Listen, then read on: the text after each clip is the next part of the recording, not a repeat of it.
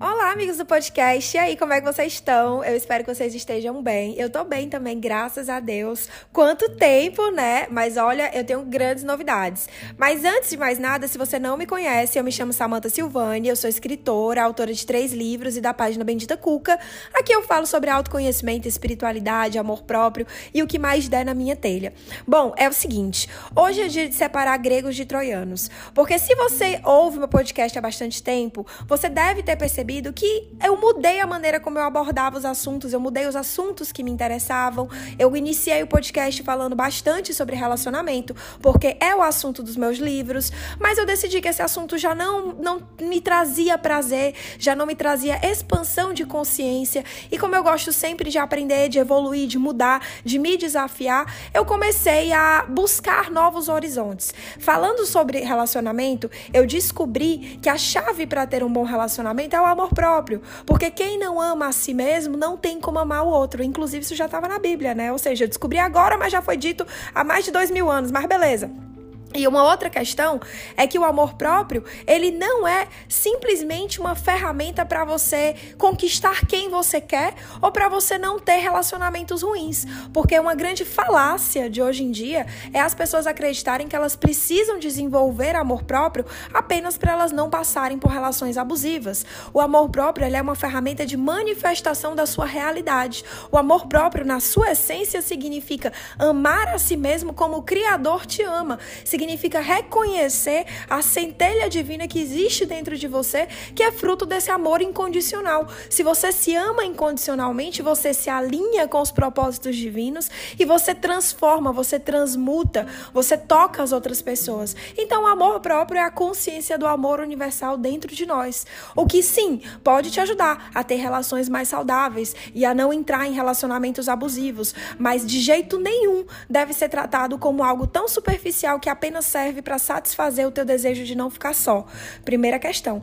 Outra coisa, o amor próprio é uma das vertentes do autoconhecimento. Acontece que o autoconhecimento é um pouco mais doloroso, o buraco é mais embaixo, porque o autoconhecimento ele te torna responsável pela sua própria vida. Ao invés de você viver uma experiência ruim e perguntar, meu Deus, por que isso está acontecendo comigo? Eu não fiz nada para merecer isso, eu sou uma pessoa tão boa, eu fiz tudo por essa pessoa, ou eu fiz tudo certo, eu só quis ajudar que é o lugar onde a maioria das pessoas se coloca de vitimização, de coitadismo, você começa a se questionar: por que que eu dei permissão para que essa situação acontecesse? Por que eu dei permissão para essa pessoa me magoar? Por que eu dei permissão para essa pessoa me passar a perna? Por que eu dei permissão para me envolver numa situação que virou uma bola de neve? O que foi que eu plantei para estar colhendo essas consequências? E a responsabilidade sobre si mesmo te torna mais consciente, porque você começa a prestar atenção naquilo que você está fazendo, no que você está falando, no que você está pensando e no que você está sentindo. Uma vez que você entende que se você não tomar decisões assertivas, se você não fizer escolhas que estão alinhadas com a sua essência, com o seu caráter, com seus valores, você vai sofrer consequências negativas. E muitas vezes, mesmo tentando dar o seu melhor e agindo na melhor das intenções, você ainda assim colherá consequências que não são tão agradáveis, porque não é uma receita de bolo, é uma questão de evolução. Com certeza isso vai te tornando cada vez mais forte, cada vez mais maduro e cada vez mais consciente, porque a grande verdade é, a nossa humanidade como um todo, o ser humano terrícola, tem a maturidade emocional de uma criança de 7 anos. Então a gente envelhece, mas não amadurece emocionalmente. Muitas pessoas continuam com o mesmo pensamento de vitimismo, de coitadismo, de o mundo me deve alguma coisa, Deus me deve alguma coisa, Deus não é bom porque ele deu um carro para fulano e não deu para mim. A grande maioria das pessoas continua se achando vítima da própria vida. E o autoconhecimento, ele tira você do lugar de vítima, porque ele faz com que você pare de falar que ah, eu não dou sorte na vida, eu não dou sorte no amor, eu não consigo encontrar ninguém, ninguém presta no meu caminho e comece a se questionar: o que é que eu preciso trabalhar em mim para conseguir aquilo que eu quero? Por que, que essa situação desagradável me provocou um gatilho que trouxe à tona emoções negativas? Será que realmente essa pessoa me fez tanto mal desse jeito? Ou será que ela não foi uma maneira usada pela espiritualidade, uma ferramenta usada pela espiritualidade para me fazer enxergar feridas emocionais, traumas e coisas que eu preciso tratar dentro de mim? Então, a grande maioria das pessoas para no amor próprio superficial, né? Porque é muito mais fácil você ficar dizendo, ai, eu sei o meu valor, eu sei o que eu mereço mais e eu, eu não encontro ninguém, ai, eu faço tudo certo, mas eu não consigo dar uma chance, porque sempre que eu dou uma chance, é, a pessoa me trai, a pessoa mente, mas eu sou uma pessoa muito boa, eu não mereço passar por isso, eu sei o meu valor, em algum momento alguém vai me respeitar. Esse é o amor próprio da falácia. Esse é o amor próprio que faz você acreditar que apenas você se amar é apenas uma maneira de você conseguir a atenção e o amor dos outros. O verdadeiro amor próprio é você conseguir enxergar por que, que você atraiu essa situação para sua vida, por que, que você permitiu que essa relação ou essa situação acontecesse no seu caminho, o que, que você poderia ter feito diferente e ainda assim você conseguir se olhar não como uma pessoa, uma vítima, não também como um algoz, não também como alguém culpada, mas conseguir se olhar e ter compaixão por si mesma e se perdoar pelo que aconteceu.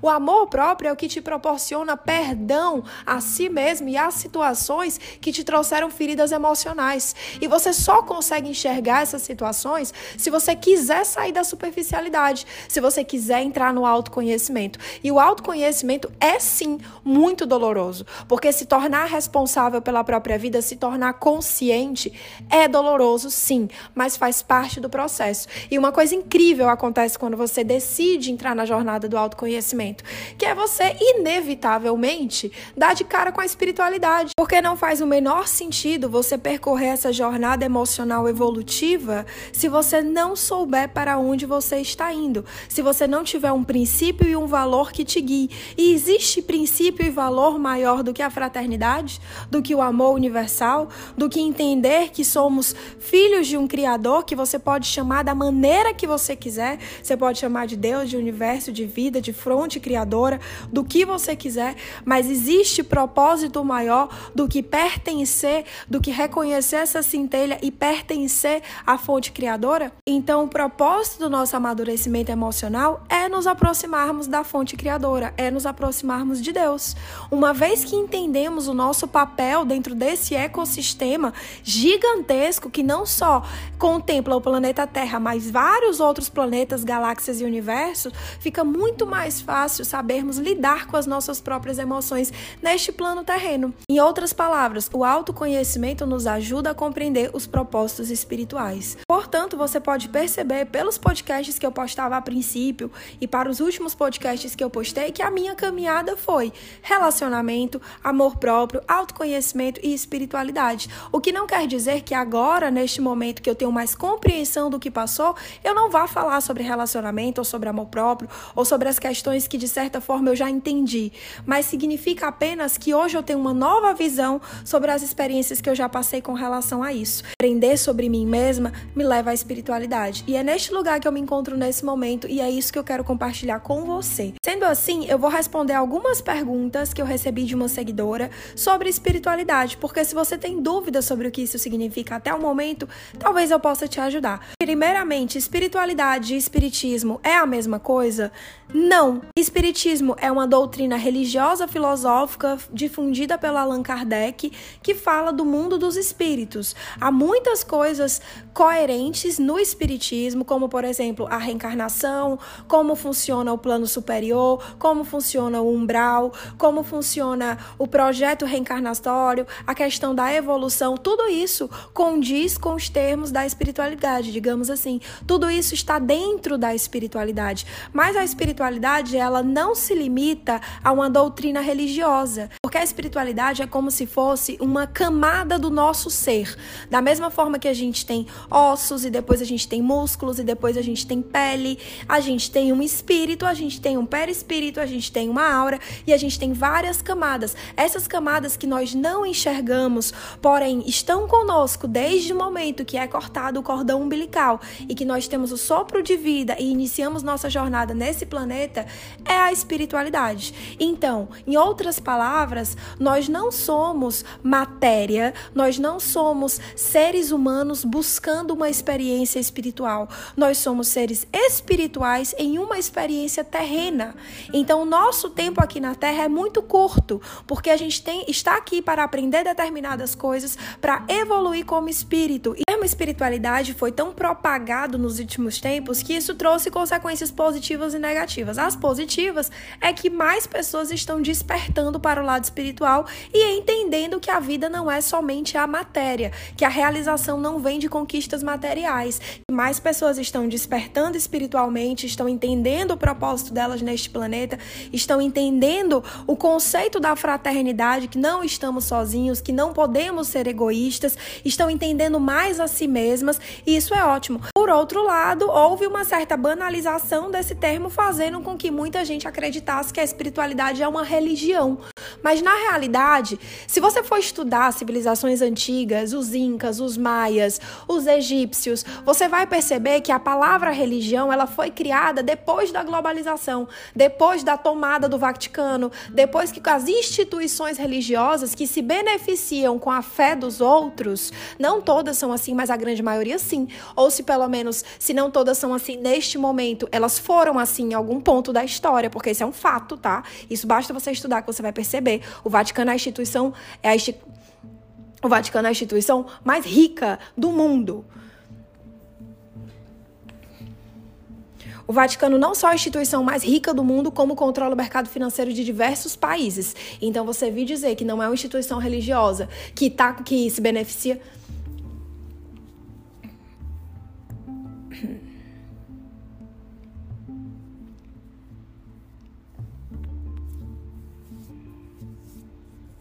Antigamente, no, na, na, antigamente, nas civilizações mais antigas, os maias, os sumérios, os astecas, os incas e até mesmo os egípcios, é, não havia separatividade entre a espiritualidade e o ser. A espiritualidade não era uma religião, porque não havia como separar uma coisa da outra. Depois que começaram a vir as instituições religiosas que se beneficiam com a fé das pessoas e que acreditaram que tinham mais poder sobre as pessoas e começaram a criar regras para ganhar dinheiro e poder, né? O que foge completamente do conceito da fraternidade, porque a fraternidade fala de unificação e a grande maioria das instituições religiosas fala de segregação. Ou seja, se você não faz o que eu faço, se você não segue as minhas regras, se você não acredita no que eu acredito, então você não é digno, você não vai ser merecedor, você vai fracassar e você vai para o inferno. A maioria das instituições religiosas fala sobre isso. E sempre foram movidas por interesses egoístas dos seres humanos que tomaram aquele conhecimento divino, aquele conhecimento espiritual, como se fosse uma ferramenta de poder, de massa, de manipulação. Mas enfim, ou seja, as primeiras civilizações não tinham separatividade, não existia o termo religião. Ninguém chegava para você e perguntava: qual é a sua religião? Você tem religião? E muito menos se ouvia dizer que religião era um tabu, porque não havia como ser um tabu se era algo tão natural quanto respirar. Era algo tão óbvio quanto olhar para o céu e ver que ele era azul. Não havia separatividade. Então, por isso, as civilizações mais antigas, elas eram extremamente espiritualizadas e até hoje, os ensinamentos que eles deixaram para a gente é o que move a nossa humanidade. E por não haver essa separatividade entre o espiritual e o humano, que essas civilizações fizeram história, que construíram pirâmides, que construíram monumentos, que tiveram avanços tecnológicos assim que nós nunca conseguimos chegar perto. E nós temos, se você for levar em consideração, muito mais possibilidade, nós somos muito mais avançados, mas avançados em quê? Avançados na tecnologia e a moral, e o espiritual, e o avanço emocional. Nós não temos. Agora imagina se nós, com o nível de avanço tecnológico que nós temos, tivéssemos desenvolvimento espiritual, aonde nós poderíamos chegar? Aonde o que nós poderíamos fazer, ao invés de estar usando a tecnologia para construir bombas nucleares, para ganhar poder, para ganhar dinheiro, para fazer guerra, a gente estaria usando a tecnologia para reproduzir aquilo que a natureza nos dá sem precisar desmatar nem matar nenhum animal. Entendeu? Então, o nosso, o nosso avanço tecnológico, o nosso avanço socioeconômico, a globalização, não acompanhou nem de longe o avanço moral e espiritual. Na realidade, quanto mais poder as pessoas buscam, mais distante elas se veem da espiritualidade. Nós, como humanidade, fomos induzidos a acreditar que a espiritualidade, que Deus, é algo distante de nós. Não fomos ensinados a reconhecer que Ele vive e manifesta-se através de nós. Porque se fôssemos capazes de perceber isso, não haveria limites para o que poderíamos fazer. Não haveria nada que pudesse nos parar. Porque uma pessoa que tem consciência que ela é filha do Criador, quem é que vai parar uma pessoa dessa? Então, aqueles que estão no poder, que morrem de medo de perder o poder, fazem de tudo para separar a espiritualidade de nós, para nos fazer acreditar que a religião é um tabu, que a espiritualidade, que Deus, ele cabe dentro de uma série de regras e que se você não seguir essas regras, você não estará agradando a Deus. E muitas vezes também se fala como se o lado espiritual ele fosse manifestado apenas depois da morte, né? Como é que pode? Ou você tem uma alma agora, ou você não vai ter depois de morrer. Faz sentido que você seja um corpo vivo, que quando morra surja uma alma? Não é muito mais coerente acreditar que a alma habita dentro de você neste momento e quando o corpo físico morre, se deteriora, a alma permanece? Então não faz sentido. Ou tem alma ou não tem. Se tem uma alma para ir para o céu, tem uma alma aqui na terra. Não faz sentido que a alma que vai te levar para o céu vai ficar presa em outro lugar. Onde é que está tua alma nesse momento? Ela está vagando por aí? Você vai encontrar sua, alma quando você morrer? Você vai para o céu com ela?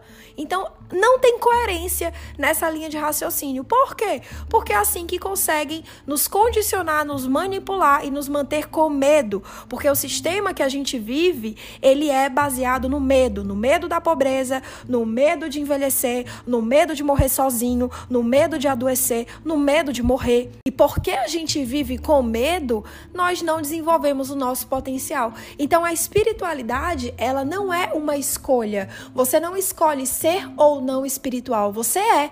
Você apenas escolhe desenvolver ou não a sua espiritualidade, porque você tem livre-arbítrio. Deus é tão bondoso, tão paciente, tão generoso, que ele jamais vai te forçar a viver uma experiência que você não está preparado.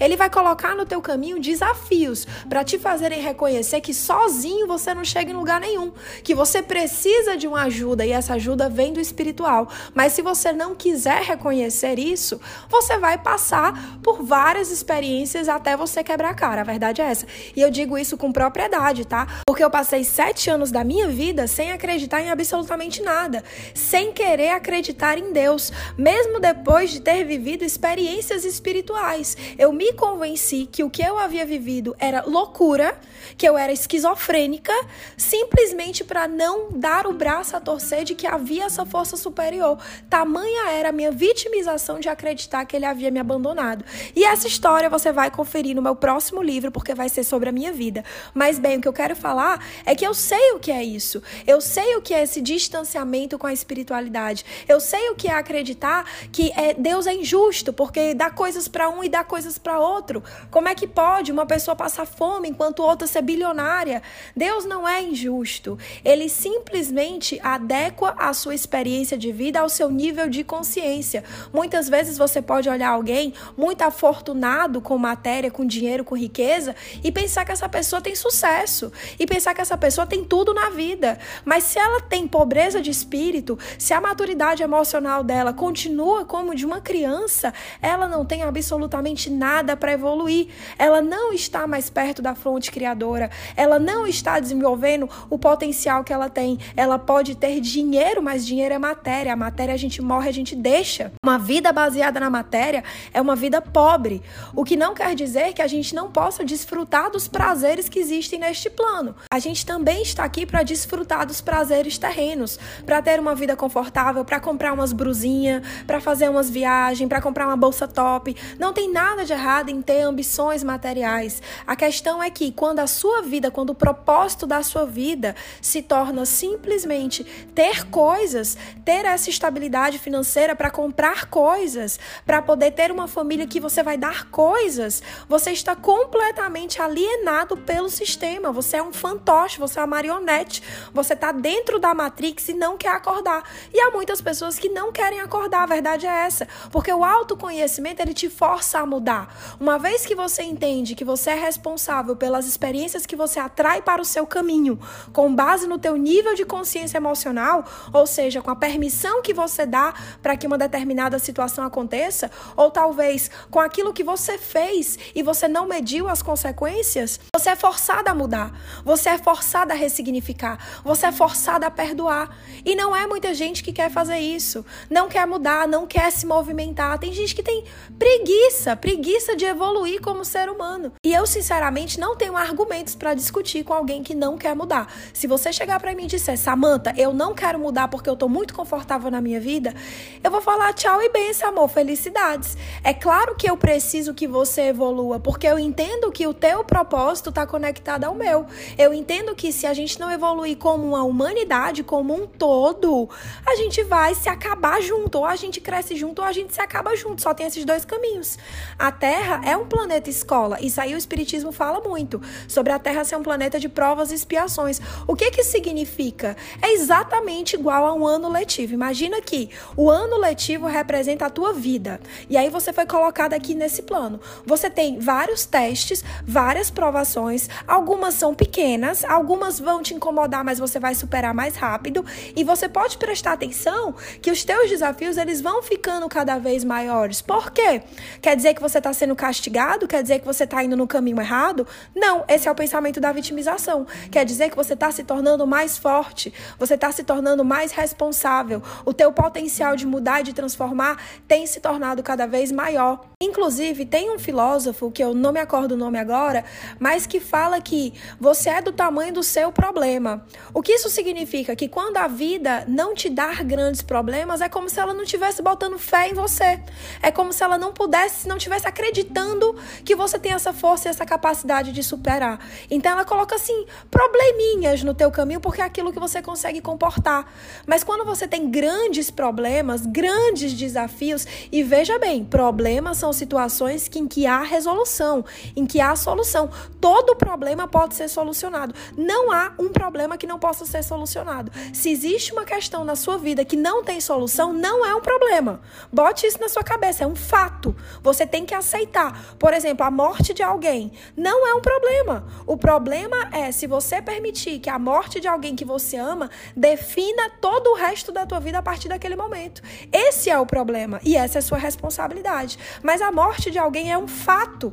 Por mais doloroso que tenha sido, não é algo que pode ser solucionado, não é algo que diz respeito ao que você pode controlar, não é sua responsabilidade. Então, todo problema tem uma solução. Se não tem uma solução, não é um problema. Partimos desse princípio.